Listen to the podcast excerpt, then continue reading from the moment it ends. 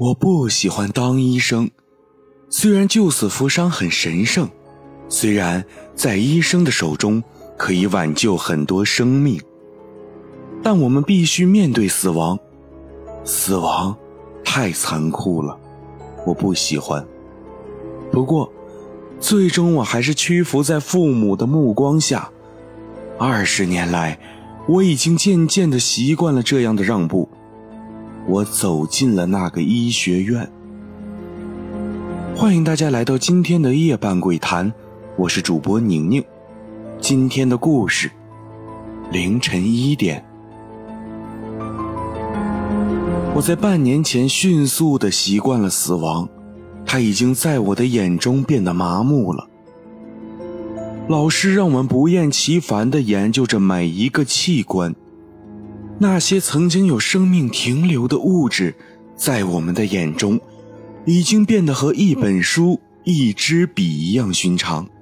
每当我向高中的同学谈及这些时，他们总是用一种不可思议的目光看着我。医学院的学习就是这样的。我在学校的实验楼里认识了阿玲，她已经大四了，为了考研。他每天在实验室里的时间比宿舍的时间还长，因为他的率直，我们一直比较合得来。我有时候很佩服他的胆量，因为我至少不敢一个人在实验楼里读书读到深夜的。他从不相信灵魂鬼怪的任何传说，对那些爱尖叫的女生，他总是不屑一顾的。就他的话来说，医学院的学生就不应该怕鬼。我只是想和他开一个玩笑，真的仅仅是一个玩笑，所以我编了一个谎言。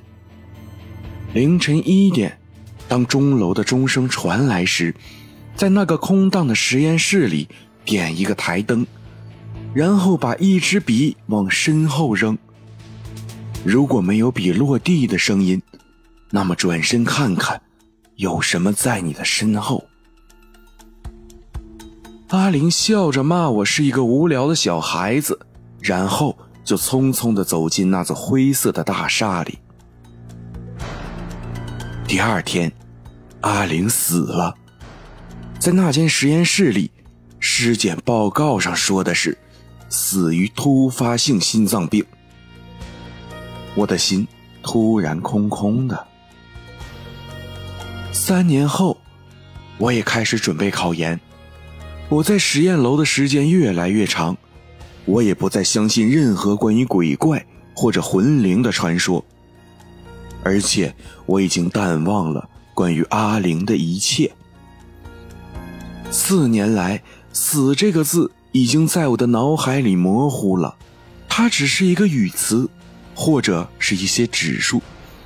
脑死亡超过六秒，将成为永不可逆的死亡。夜，也许夜已经深了吧。几点对我来说已经不重要了。太多的资料和东西都堆在我的脑袋里。风吹的实验室的窗户吱吱的响。可这一切都不在我的注意范围内。远处的钟楼传来一声低沉的钟声，低沉的钟声仿佛黑暗中最深处的震荡。我擦拭着酸涩的眼睛，那一声钟声像记忆的天幕。我想起了三年前自己编的那个诺言，还有阿玲。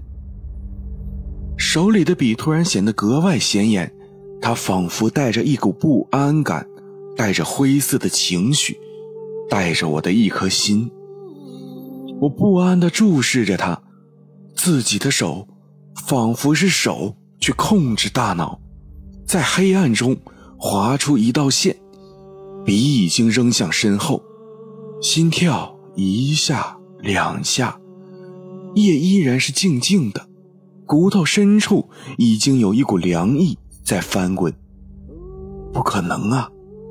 我又拿起一支笔往身后一扔，没，没有声。一种叫做恐惧的东西向身体的每一个毛孔扩张。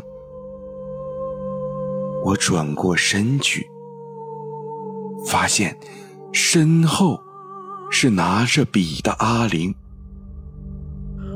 今天的夜半鬼谈就到这里了。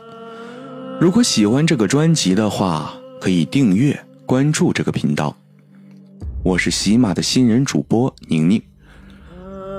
记住，胆小者勿入。